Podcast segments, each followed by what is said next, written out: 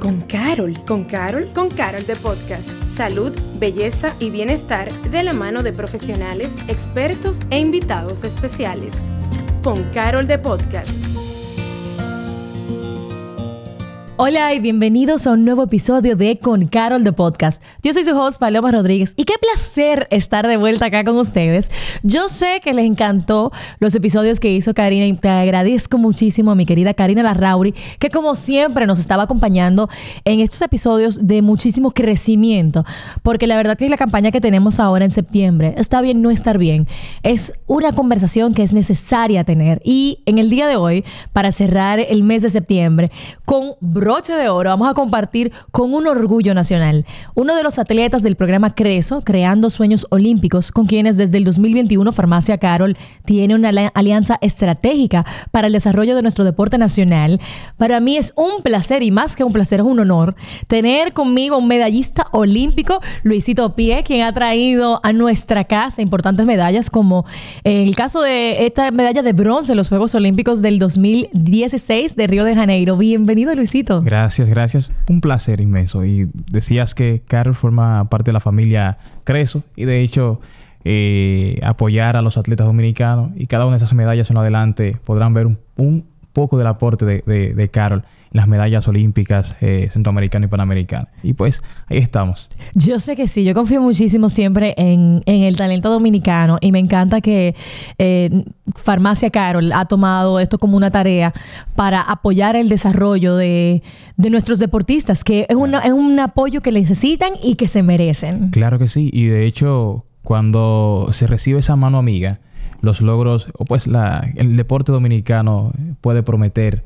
muchísimas medallas, porque a veces dicen en los Juegos Olímpicos, ¿cuántas medallas promete el equipo? Pero ya con estos apoyos y tanto como empresa como CAR, se garantiza poder tener una estadística siempre de mayores medallas olímpicas en los próximos años. No, y si viene de ti ese comentario, yo confío, porque estamos hablando de una persona que ya ha traído la medalla a la casa. Y yo quería hablar eh, en este contexto que estamos hablando en el mes de septiembre de estar bien, no estar bien. Una de las cosas que me imagino que es más difícil para un deportista, aparte obviamente de las largas horas de entrenamiento, la disciplina que tienen que llevar, que hay que alimentación, que el entrenamiento físico, hay una parte muy importante que es la parte psicológica. Sí. ¿Cómo eh, te has, dentro, de, dentro del entrenamiento que se prepara para un atleta de alto rendimiento, como es tu caso, existe este tipo de preparación a nivel psicológico para lo que es una competencia? De hecho, juega un papel fundamental.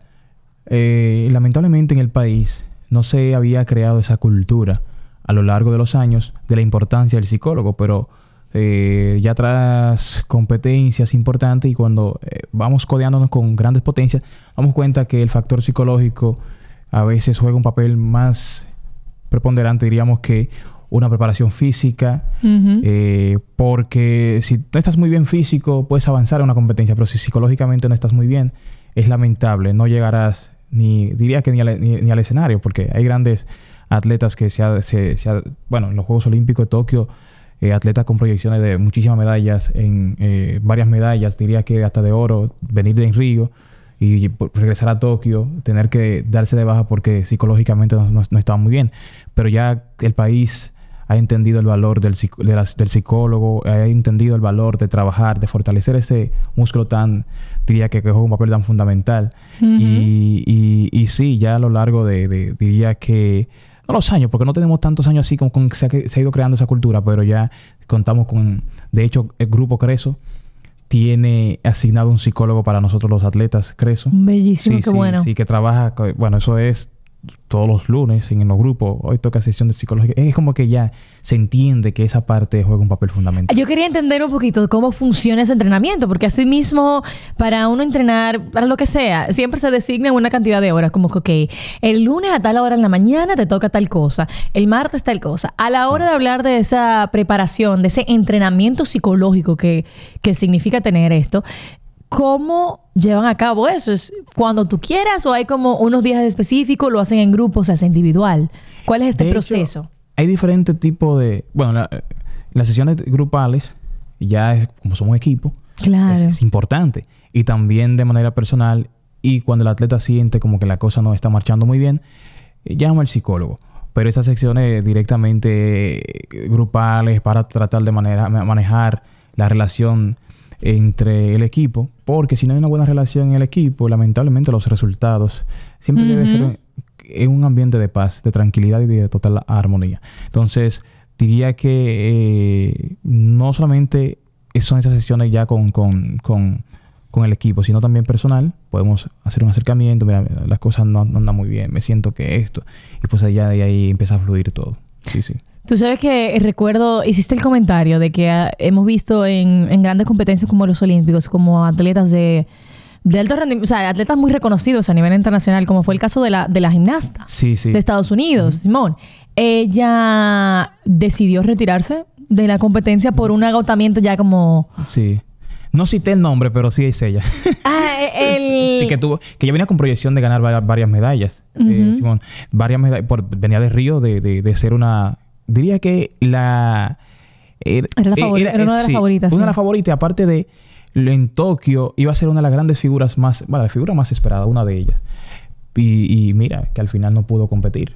Porque como que decir en Río, venirse la sensación, ya en Tokio se esperaba como la fi- figura principal por las medallas que había alcanzado. A mí, me- a mí me dolió mucho ver ese caso y, es, y ella fue un caso que se dio a conocer, obviamente porque tenía todas las cámaras mirándolo. Sí, sí. Pero me imagino que eso pasa en todos los años, eh, en, en todas las disciplinas. Y ahí me, me da esa duda de cómo se maneja el balance entre tener ese agotamiento psicológico, mental, versus el agotamiento físico, porque posiblemente a nivel físico ella, ella podía estar en óptimo estado, Sí. pero a nivel psicológico no, no se sentía igual. Entonces, ¿cómo, ¿cómo tú ha- has tenido, dentro de la experiencia que tienes, has manejado este balance? Mira qué pasa. La parte, a veces se dice que físicamente, el que está físicamente bien eh, no avanza si no está bien psicológicamente. Yo diría que es difícil llegar a un estado físico muy bien si psicológicamente no estás bien. Porque para, para prepararte y crear ese terreno, a dar con una buena preparación física, se necesita unas buenas condiciones mentales, una estabilidad ya emocional. Y yo creo que hay que iniciar por esa parte, la parte psicológica. Y posiblemente ella, eh, al no tener esa parte psicológica, ya esa, esa confianza, eh, también dio el contraste a, a que entendía que no estaba muy preparada, en sentido general. Porque el atleta, la confianza del atleta cuando está mentalmente, eh, psicológicamente bien preparado, ¿qué pasa? Aunque no esté muy bien físicamente, él va con todo. Y ahí sucede en el camino lo que ha de suceder. Muchos atletas llegan a unos Juegos Olímpicos centroamericanos y panamericanos que posiblemente con no, no la mejor condición física que todos los que están allí y se van con el oro porque psicológicamente sí se estaba bien preparado. Yo creo que esa es el- la parte fundamental. Increíble como, como, como una cosa puede influir con la Sí, sí. otra. Sin embargo, también, y eso ya es una pregunta directamente a ti personal, ¿cómo se maneja cuando estamos hablando de Juegos Olímpicos, centroamericanos? Estamos hablando de un nivel de, de presión Sí, sí. muy grande porque estás representando a todo un país, a todo un equipo y unas marcas que los respaldan y un gobierno. Sí, sí. ¿Cómo manejan la cómo, cómo manejar esa presión de que yo tengo que dar la talla y dar lo mejor de mí? Y que eso no, no, no frustre o no te nuble en el camino. Ahí vienen con las sesiones de, de- de psicología, con la, la psicóloga, o en el caso de ellos, he trabajado también con psicólogo, pero ahora mismo con la última que hemos estado tra- trabajando, hemos estado trabajando es, es una psicóloga. La parte de respirar, de, tranquilidad, de tranquilizarte, relajarte y, y- y buscarte botar esa presión. Entender que todo apunta a un solo objetivo, olvidarte de- del mundo, todo lo que está pasando fuera. Olvídate que, que existe la marca, las marcas, que existe el gobierno, quienes te apoyan, porque es un momento, al final de cuentas, hay que apuntar a la meta, sin, ninguna, sin ningún tipo de distracción. Entonces, apuntar hacia allá, y con ella hemos aprendido muchísimo eso, es- esas técnicas de relajación. Ok, yo estoy en la competencia, veo tantas cámaras, tantas cadenas, que los, las- los periodistas, eh, que Claro. entrevistas, es como que vamos a respirar, vamos a relajarnos y a para el objetivo. Es como que esa parte de buscar el balance, de relajarte y desconectarte del mundo exterior. Sí, es como apagar toda esa bulla, Sí, todo ese bulla sí, alrededor. Y yo me preguntaba eso porque yo decía, ¿será como lo que dicen que cuando tú vas a hablar al frente de un público, imagínate todo el mundo en ropa interior, cosa que a mí nunca me ha funcionado. Pero el punto es que hay que buscar como esa técnica que, que te puede funcionar a ti. ¿Tienes ya de- de- directamente tú, ¿tienes algún tipo de como preparación antes de para llegar a esa zona de paz? ¿Alguna canción, algún ritual, algún ejercicio? Yo soy... Yo duermo mucho. Y cuando llego a veces a la competencia, eh, el área de prevenido o de calentamiento caliento un poquito. Después, de- después de ahí me desconecto. Duermo un ratito. Como que... y ¿Tú te duermes? Sí. Y soy de, de muy- de escuchar mucha bachata. Yo pongo bachata y, y me voy con... la de Epa. aventura todas. ¡Papá! ¡Atención, Romeo! Sí, sí, sí. Gracias a ti tenemos esa medalla también. Escucho todas las, la- eh, las bachatas y, y ahí me, me duermo, descanso un rato y, y la- cuando se aproxima el tiempo de, de, de competencia o de que me, me llamen, ya me- me paro a calentar y a prepararme ya para que físicamente esté en las condiciones óptimas para, bueno, enfrentar al rival. Y yo me imagino que obviamente ya, ya cada, cada atleta hace como su propio... Sí, y, y cuando llego al, al- al escenario para botar un poco la, la presión, bueno, muchos que han visto mis competencias, empiezo a correr en el ring y eso como que me relaja. Y también a veces sentía como que al contrincante, al otro competidor, como que se era un poco de, de presión. Ah, pues este tigre viene como que, un buen dominicano para platanarlo. El tigre viene como que a, a comerse el mundo. Y es como que también me, me- es adueñarme del escenario, sentir que el escenario es mío. Yo quisiera que tú me hables directamente, si se puede, alguna anécdota de un momento de alguna competencia, la que sea, que tú te sentiste tal vez como nublado a nivel emocional y, y cómo pudiste hacer ese switch para poder dar- seguir adelante. Mira que para los Juegos Olímpicos, Río 2016, yo sentí ese momento porque yo venía con una proyección de pasar a la final. Eh, con el tailandés que caí, no debía haber caído porque había ganado competidores, con, bueno, rankeado mejor que él. Eh, le gané al pase para eh, la primera pelea, creo que era, bueno, se me va el, país ahora, Portugal, que estaba de número 3 o número 2 a nivel mundial. Número 2. Entonces yo estaba como por ahí de número 11 o 12. Y, y luego de, bueno, creo que estaba de 2 y el español número 3 o 4. Y ganarle a él y luego como el tailandés yo sentí y empecé ganando y, perdí esa pelea al final. Eso fue como que sentí que se me derrumbó el mundo. Y volver a, buscar esa fuerza fue difícil porque me fui, yo lloré muchísimo. Duré la tarde, la tarde entera eh, durmiendo. Bueno, me tiré un cuartito luego de, de llorar de cansado. Empezaban ahí a llamarme, que recuerdo también que recibí llamada del país. Bueno, mira, mira que todavía no perdiste el oro, ganaste la oportunidad de pelear por el bronce. Y eso fue como que, ok, ¿verdad? Y como que me paré y dije, oh, pero ¿verdad? Vamos a, fortalecer, a, a creer que, que sí se puede. Pero sentí como que había fallado. Y, y- y eso fue como que un bajón. El atleta, y lo más duro es ir a un repechaje. El repechaje es cuando tú tienes la oportunidad de, de ya de pasar a la final y caíste, que tú tienes que ir y volver a competir eh, cuando ya tenía las medallas en la mano. Entonces eso como que me dio, eh, bueno, me chocó durísimo y, y- y- fue como que un momento que me marcó muchísimo. Sí, sí. Volver ahí a buscar esa confianza, decir, bueno, no lo hemos perdido todo. Vamos arriba. Tú sabes que eh, yo creo que en general el ser humano no le gusta fracasar, pero parte de, de la vida es tropezarte, eh, cometer errores, sea lo que sea, traducido a lo que estés haciendo. Y en el caso de los deportistas que van a una competencia, obviamente el objetivo es ganar. Sí, sí. ¿Cómo los preparan a ustedes psicológicamente de manejar esa situación de que hay veces que se gana, pero hay veces que se pierde? No, no. El atleta debe de entender que vas a competir. eh, te preparas primero. Buscas la, la mejor condición física para ir a enfrentarte con otro que se preparó también. Y entender ahí que darás tu mejor versión, pero el otro dará su mejor versión. Y, y al final de cuentas se quedará con la medalla quien estuvo mejor físicamente, psicológicamente, bien preparado. Y es como que dar un consejo, como que decirlo así. No, porque cuando pierdes, duele. No importa que estés preparado para perder. Yo creo que nadie, nadie se prepara para perder. Todos nos preparamos para ganar. Es como que a veces digo también que el atleta es el me- mejor ejemplo para eh, cualquier empresario. Porque en realidad nos- nosotros lo apostamos todo. Nunca pensamos en el fracaso. Pensamos siempre en la gloria. Y al caer tenemos que, pues, entonces eh, lidiar con eso, levantarnos. Decir, ok, bueno, ya nos caímos en estos Juegos Olímpicos, pero tengo que levantarme y- y trabajar para unos próximos Juegos Olímpicos, para un próximo Juego Panamericano. Y eso es lo que nos queda, la fuerza que nos da decir que tendré que trabajar más duro porque tendré más adelante otra oportunidad para levantarme y demostrar de qué estoy hecho y que mis condiciones están por encima de aquel que me ganó o que mis condiciones están para grandes cosas, para medalla de oro, cuando tú ca- alcanzas una medalla de bronce, plata, decir, ok, yo quiero ese color arreglarlo, eh, cambiar ese color de, de bronce. Y ahí entrenas y al final de cuentas yo digo que a veces no siempre se da con la medalla, pero a veces uno se va con la sat- satisfacción de haberlo dado todo, de haber luchado por ese sueño y haber he- hecho en el camino el trabajo que un- uno entendía que era lo que ameritaba.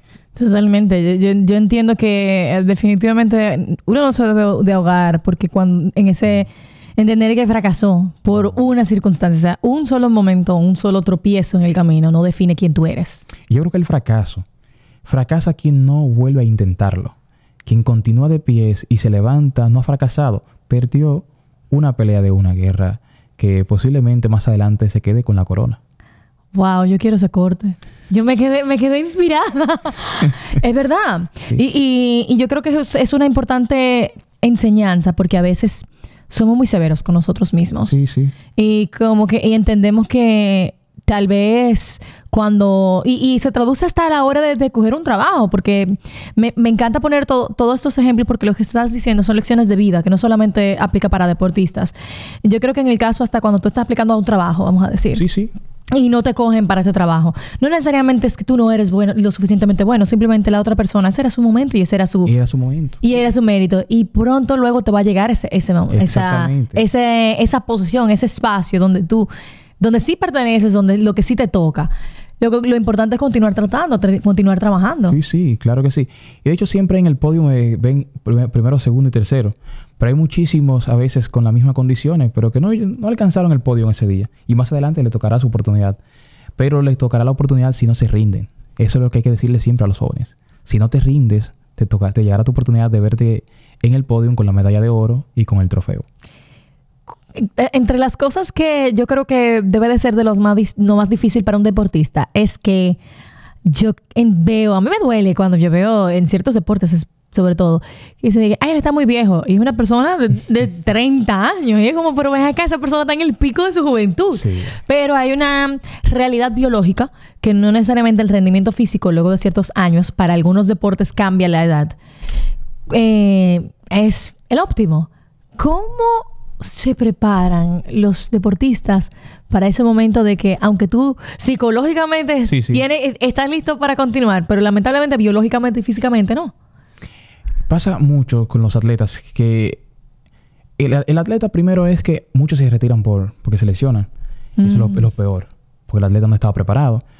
Pero hay muchos, y, y yo y le, y le- le decía también a Llewellyn y a otros compañeros, que el atleta debe llevar una mochila cargada de, un gran sueño y de pequeños sueños. Ok, hasta donde te lleve ese gran sueño que persigues en el deporte, si no alcanzaste esa medalla olímpica, pero te llevas en esa mochilita pequeños sueños que puedes iniciar desde cero allí. Pero si tú no llevas nada, nada más es el deseo de ser medallista olímpico. Cuando llegaste ya a la puerta y no pudiste alcanzar nada, ahí te quedarás y ahí es ese círculo vicioso de no saber qué voy a hacer con mi vida. Entonces, en esos pequeños sueños es la preparación.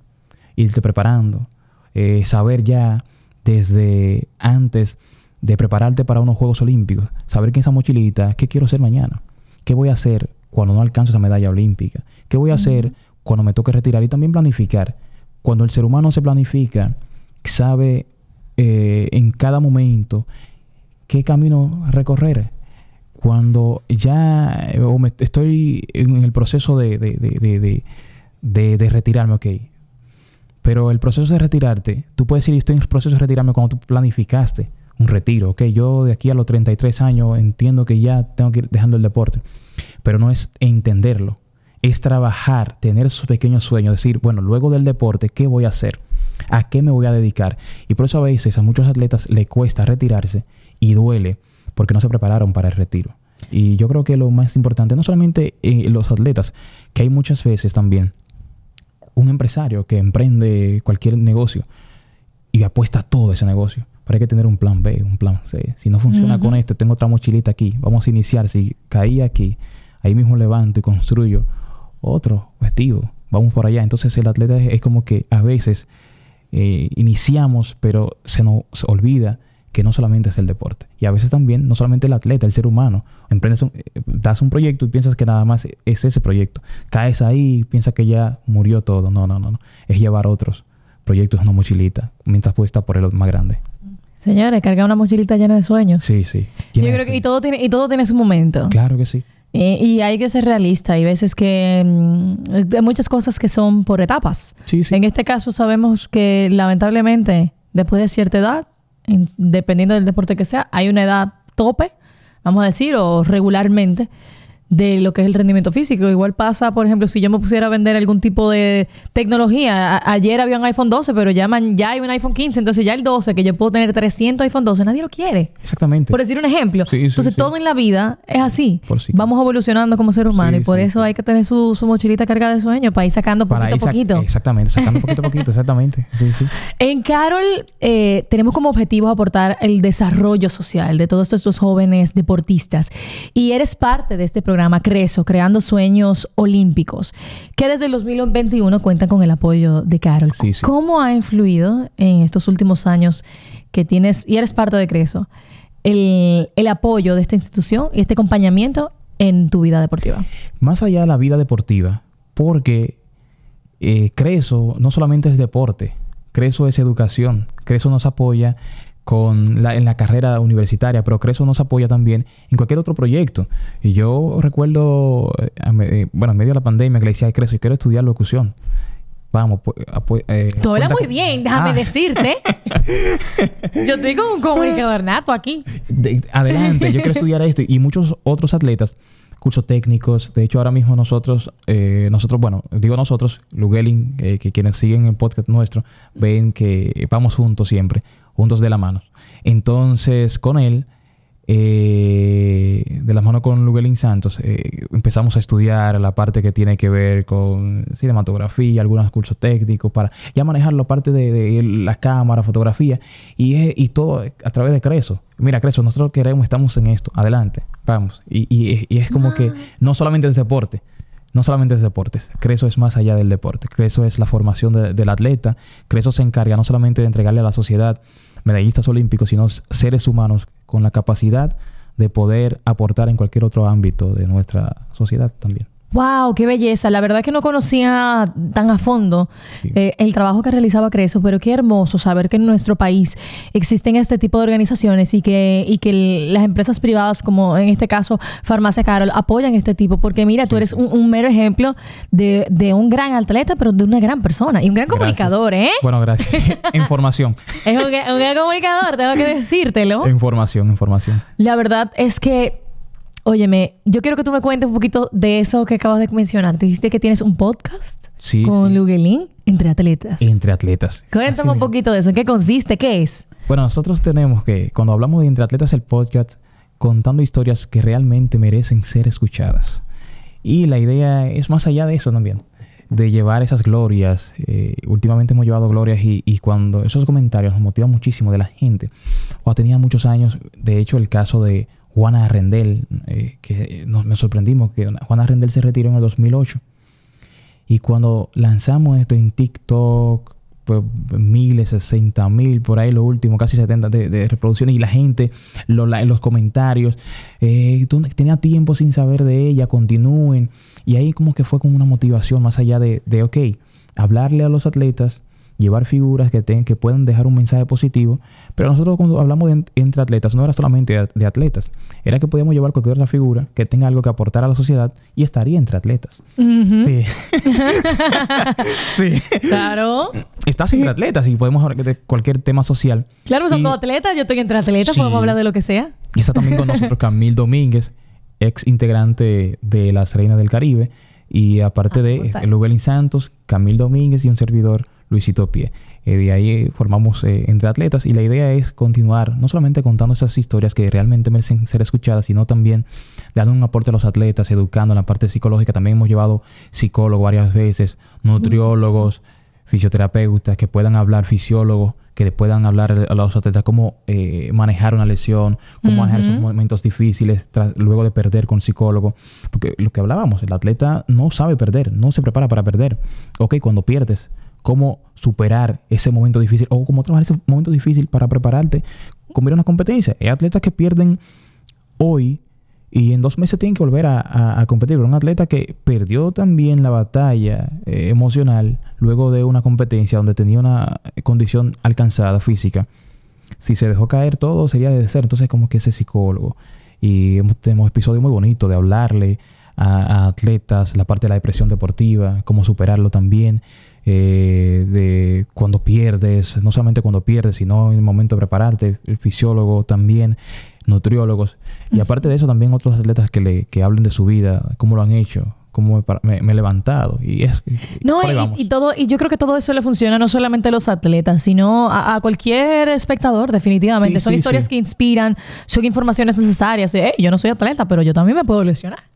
Claro que sí. Entonces yo creo que todo, todo esto aporta bastante y qué bonito eh, que ustedes estén emprendiendo este, este, camino de la comunicación porque son dos personalidades que nos representan bastante como dominicanos, son dos historias eh, que ya de por sí la de ustedes son de admirar, son de seguir y son un gran ejemplo para muchísimos jóvenes que los pueden ver ustedes como, como a lo que yo quiero llegar. Sí, sí. Y me encanta que esté trabajando en otro sueño de esa mochilita. Sí, sí, ¿Eh? sí. Esa mochilita siempre como que ese, sueño de esa mochilita como que siempre quería sacarlo. Pero bueno, creo que llegó el momento. ¿Qué otro sueño? ya para terminar, a ver si, me, si es que puedes compartir. ¿Qué es lo próximo que veremos de Luisito Pie? ¿Tiene, ¿Puede ser de, tu mochilita? ¿De mi mochilita? O, o necesario, o ya a nivel de deporte. Mira, lo que tú quieras. Lejos de deporte, de algo que, que me siento, creo que más orgulloso del podcast es la Fundación Sumando Esfuerzos. Nosotros, de hecho, que este año fuimos reconocidos por el Ministerio de Planificación, de Economía, Planificación y Desarrollo, eh, de unas de instituciones eh, ONG eh, habilitadas con mejor manejo en los recursos y reporte y todo eso. Y eso también me hace sentir orgulloso. El trabajo que hacemos con niños, niñas y adolescentes en Vallaguana, también la parte de, llevar talleres con psicólogos para el manejo de prevención de conductas delictivas, embarazo de niñas, niñas y adolescentes y también esa parte de que ellos se puedan eh, eh, ese, relacionarse entre, entre niños, niñas y adolescentes también sin, sin que se dé un ambiente de, de, violencia. Eh, más allá de, de, decía, de cualquier otro logro deportivo, yo creo que lo que hemos estado sembrando en la fundación, para mí me llena más de orgullo, porque sé que es algo que impactará de manera positiva en la vida de, niños, niñas, adolescentes en comunidades no muy favorecidas. Y para mí yo diría que ese es uno de esos sueños que llevaba en la, eh, en la mochilita y salió primero que, la, que, que el podcast. Entonces ya con frutos, la fundación se reconoció a nivel nacional.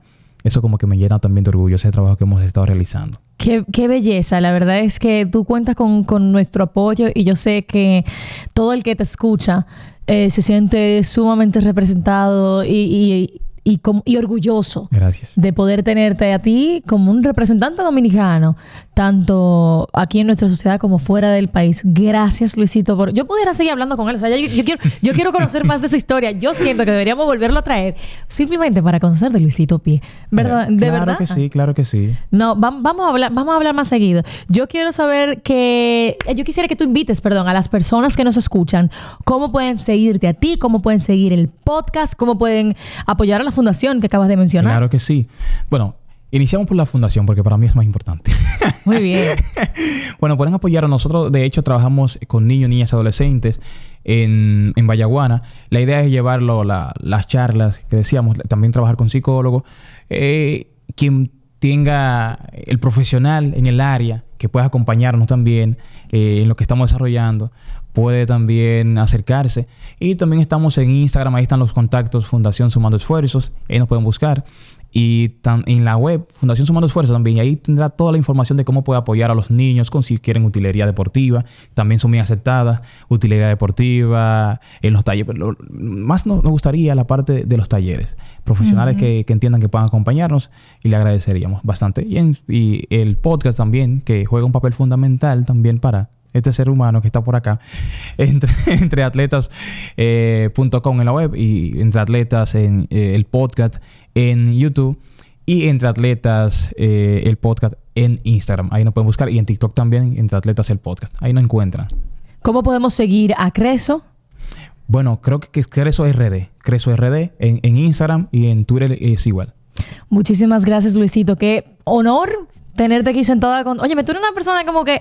A mí me inyectó a mí. Yo llegué aquí como un poco... Ay, como estresada. Él sabe ver que yo cuando empezó el podcast, yo le dije, ay, Luisito, discúlpame, yo no soy así. Llegué como turbulenta. Y, y me voy de aquí nutrida, muy nutrida. Es una persona que, que yo diría que como una persona vitamina, tú sabes. Gracias. Que llenas a uno de bonita energía. Así que muchísimas gracias a ti por dedicarnos este tiempo y gracias a ti por, como siempre, escucharnos. Recuerda que puedes seguirnos a través de las redes sociales como Farmacia Carol en todas las plataformas digitales. Este podcast está disponible en Spotify, pero también estamos en video. Mírame aquí. Hola. en YouTube. Nada, la verdad es que este episodio es parte de lo que es esta, este esto del mes de septiembre, esta campaña que es muy importante. Si no has escuchado ninguno de los demás, te invito a que des para atrás y escuches un poco porque es importante saber que está bien no estar bien. Y como siempre, Farmacia Carol te acompaña en todo momento. Un abrazo, Paloma Rodríguez se despide y nos vemos en una próxima edición. Chao, chao. Gracias por acompañarnos a Con Carol de Podcast. Nos escuchamos en un próximo episodio.